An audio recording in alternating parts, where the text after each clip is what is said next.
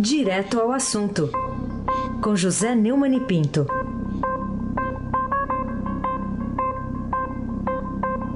Neumani, bom dia. Bom dia, Raíssen Abac, o craque. Bom dia, Carolina Ercolim, tintim por tintim. Bom dia. Bom dia, capitão Afrânio Vanderlei, o seu pedalinho. Bom dia, Diego Henrique de Carvalho. Bom dia, Moacir Biasi. Bom dia, Clã Bonfim, Manuel Alice e Isadora. Bom dia, melhor ouvinte, ouvinte da Rádio Eldorado, 7,3 FM. Aí se abaque, o craque. Vamos lá, queria que você começasse falando desse embate, né? De um lado, prisão após condenação em segunda instância, do outro, uma, uma tentativa de mudar a jurisprudência para prisão só depois de esgotados todos os recursos. Qual a, a sua análise até aqui desse julgamento lá no Supremo, Neumann? O Supremo interrompeu o julgamento ontem com o placar de 4 a 3 a favor da prisão de condenados em segunda instância. Mas pelos votos que faltam, a tendência é que chegue ao, ao voto do, de Minerva do presidente no empate de 5 a 5. A diferença é, das votações anteriores, da jurisprudência anterior, houve esse empate, é, foi evidenciada essa divisão pela metade, mas a presidente era, era Carmen Lúcia.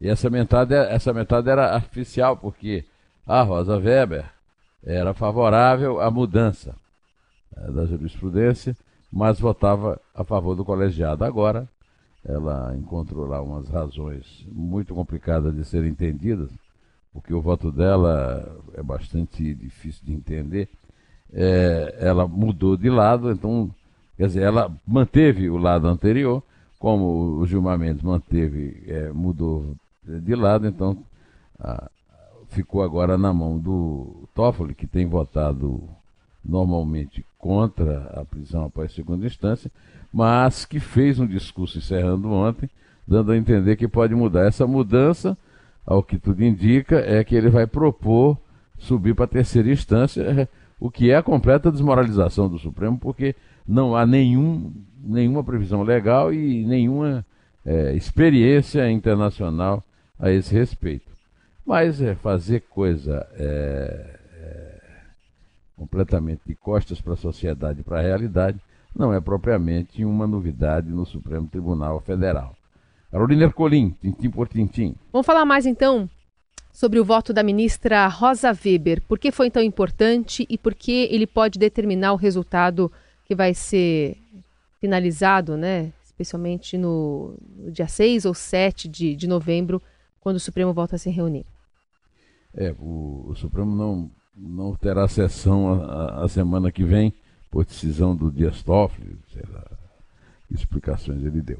O, a, a Rosa Weber, ela em 2016, nas três é, votações é, a respeito do mesmo, é, da mesma discussão, ela esclareceu que votava pelo colegiado porque achava que no, jurisprudência não podia ficar mudando. Eu até elogiei aqui muitas vezes, porque é verdade. Agora, o que é que mudou? Não mudou nada. Nós temos, em 10 anos, esta, tem, esta é a quinta tentativa de mudar jurisprudência. A quinta, uma a cada dois anos. Quer dizer, o, o, o Supremo transformou a jurisprudência numa publicação periódica.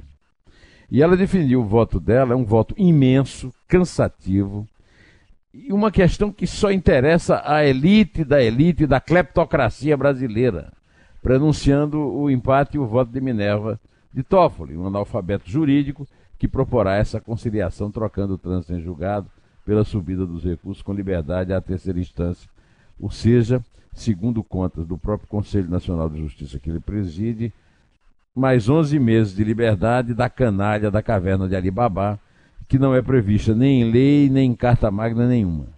Rosa Weber tatibitate, apesar dos longos anos de leitura de sentenças de juíza trabalhista, recorreu a tratados de direitos humanos que nada tem que ver com o sistema jurídico brasileiro, apenas para encher linguiça e cansar os ouvintes, que certamente ela despreza, conforme você pode depreender isso, é, sabendo do resultado do voto dela, né, que são mais 4 mil bandidos soltos, entre eles Luiz Inácio Lula da Silva, Zé Disseu e a, a, a direção geral da quadrilha que assaltou o Brasil durante 16 anos. É... Raíssa Abac, o craque. O Neumann, é, a ministra Rosa Weber fez uma introdução lá de um autor aí da obra-prima aí é, da literatura aí, de origem grega, né? Eu queria que você falasse um pouco que relação é essa que ela fez lá no, na abertura do voto. Você não pode imaginar a surpresa e o susto que eu tomei quando ela leu a obra-prima À Espera dos Bárbaros, de Constantinos Cavafis.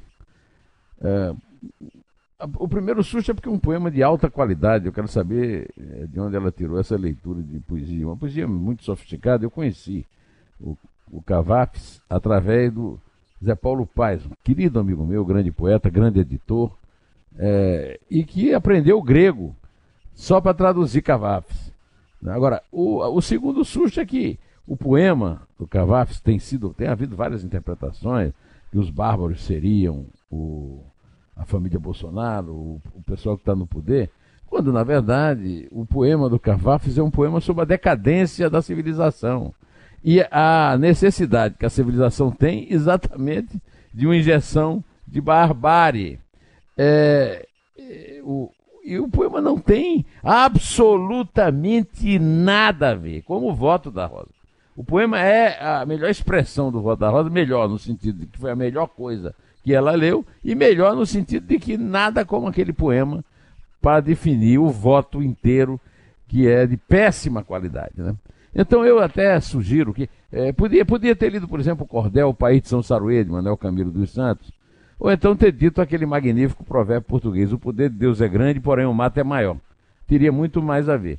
Então eu sugiro que na, no próximo voto, se ela vai citar Cavafes, que ela cite pelo menos um poema menor e que tenha mais a ver com isso. Então eu proponho o poema Demétrio Basileu, cujo, cuja epígrafe é Não como rei, mas como ator, trocou a clame de Fosca por aquela trágica e sorrateiramente retirou-se.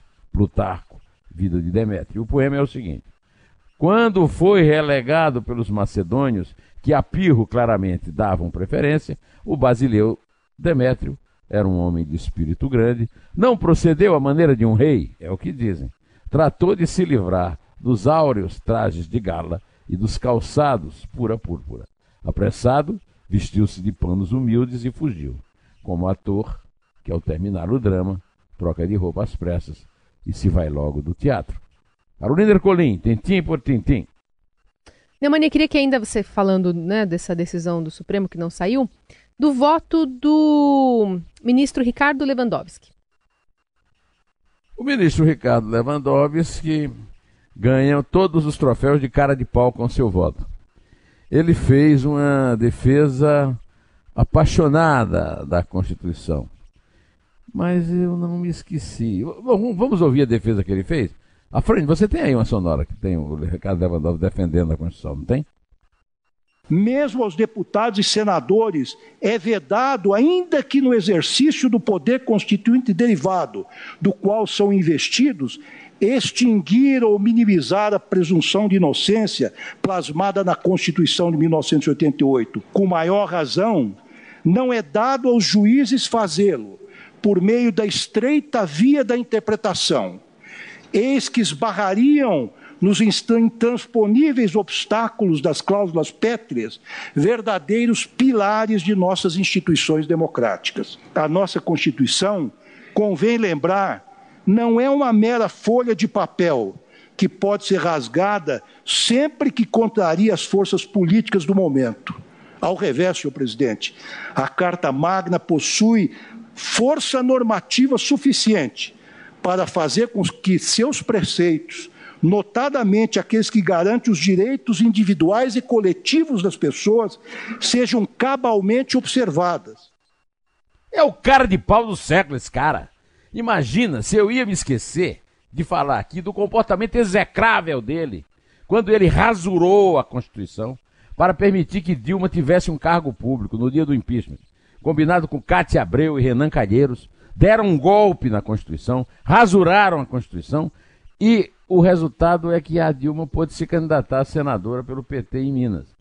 E o eleitor mineiro, sábio político, fez ainda uma piada contou aos pesquisadores que votariam nela, que votaria nela. E aí no fim na votação ela ficou em último lugar, último lugar, bem feito.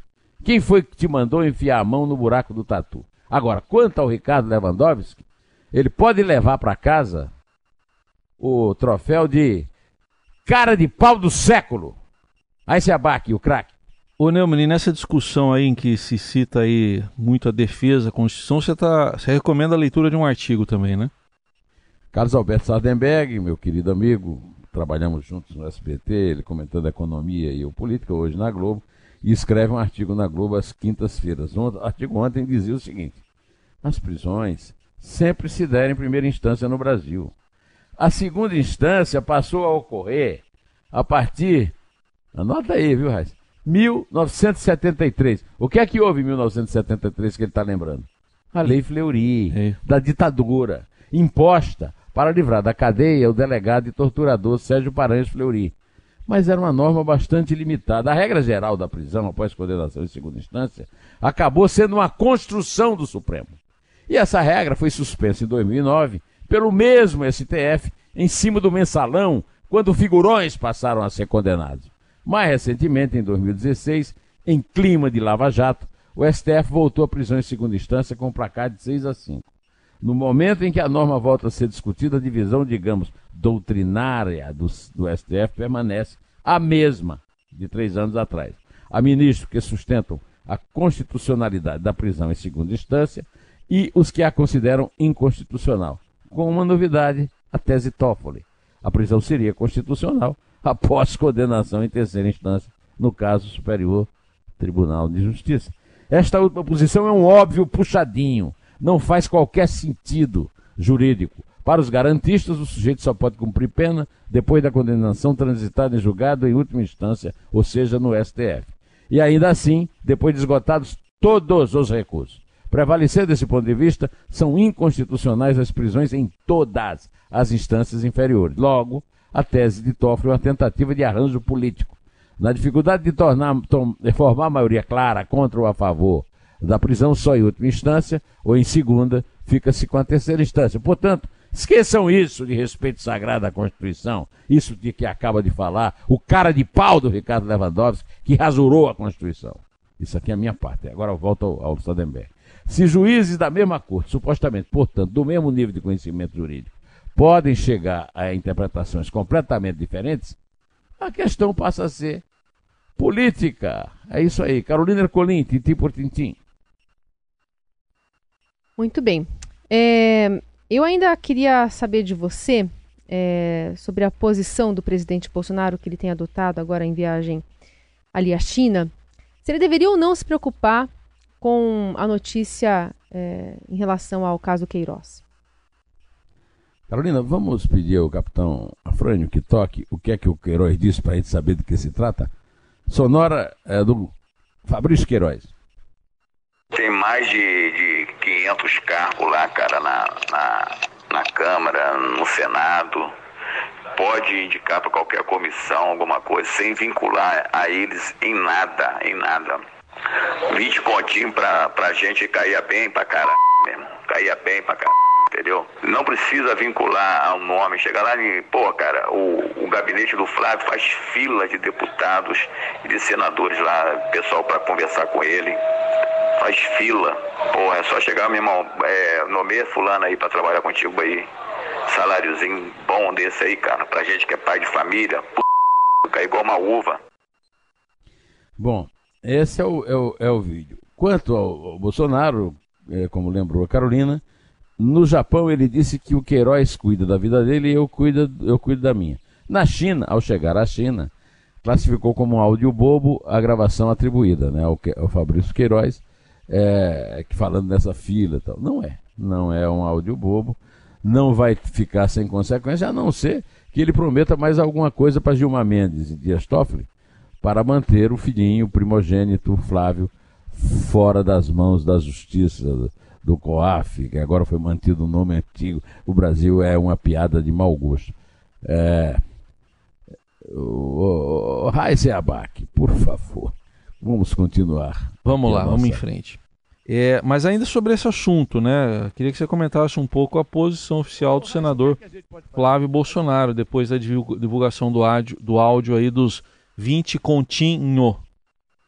20 continho, ô, ô Raíssa, você esqueceu que tem uns, uns apitinhos no meio do, do áudio. 20 continho. 20 continho. Ah, tem 500 carguinhos, né? pois é. Por nota, o, o, o Frederico Wassef, que é advogado do Flávio Bolsonaro no, lá no Rio, né, na, nessa questão aí do rachuncho da Assembleia, que foi, foi obstruído, é, obstruída pelo Dias Toffoli e depois o, o Gilmar Mendes também impediu que o, o Flávio fosse investigado de qualquer maneira, então, e que também atua no caso da facada o Bolsonaro, da qual o Bolsonaro foi vítima é, em Juiz de Fora, é, Minas Gerais, no dia 6 de setembro, durante a campanha, né? É, ele soltou uma nota dizendo que não é verdade, não procede o que está sendo alegado na suposta gravação, que eu não sei se é Fabrício Queiroz quem fala ou outra pessoa. Para saber se, é, quem é, é só ele pedir uma perícia na gravação, né? O que, aliás, ninguém faz perícia no Brasil, né? O, o, até agora não se fez perícia da gravação dos Ararahacas lá de Araraquara sobre as fitas do, do tal do, do, bandido lá de Nova York, Glenn Greenwald. Né? Além disso, segundo o, o, o ACEF, Fábio Queiroz e Flávio Bolsonaro jamais se encontraram desde o ano passado. Nunca mais se viram ou se falaram. Jamais neste período não existe, neste período, qualquer indicação de aproximação ou trabalho de Fabrício Queiroz para Flávio. O ACF diz que é uma gravação, a gravação devia passar por perícia, porque ele não pede da Polícia Federal para garantir sua autenticidade. A comprovação de que é Fabrício Queiroz e que não houve edição ou retirada do contexto da referida gravação. Isso é a coisa mais simples do mundo de fazer. Só fazer a perícia. Em relação à questão da relação com o Flávio, não é ninguém que está dizendo, é o próprio Fabrício. A, a grande é, dúvida é a seguinte: o Fabrício continua coberto pela mesma obstrução do Flávio? Ou seja, o Fabrício não pode depor? O Fabrício não pode ser convocado para depor? Ou, ou, é impossível a viagem dele para o Murumbi, onde ele mora, até o Rio de Janeiro, onde ele teria que prestar o depoimento no Ministério Público.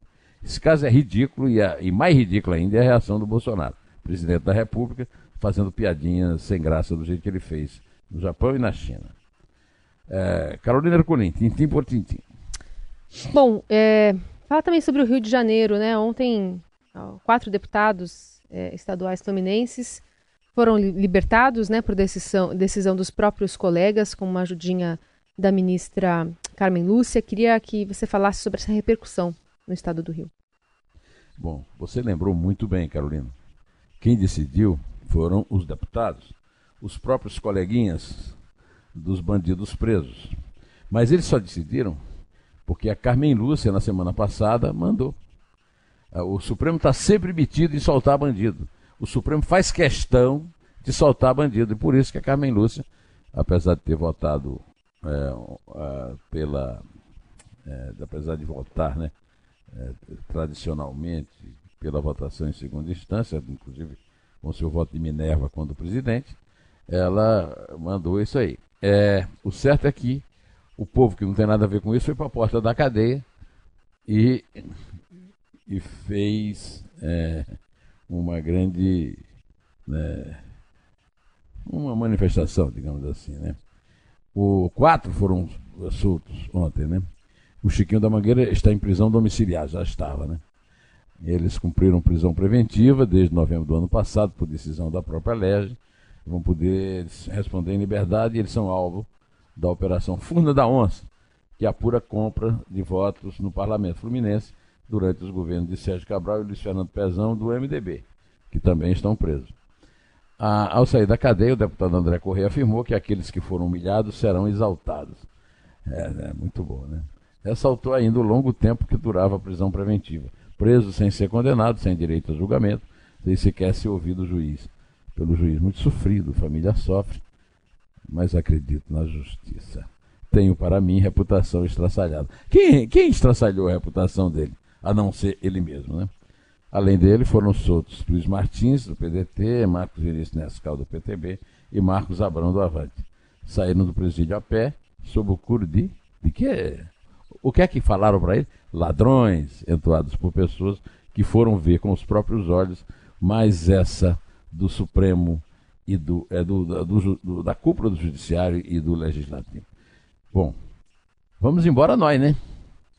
Conta, Carolina. Vamos lá que hoje é sexta-feira, né? Sexta breja, Carolina.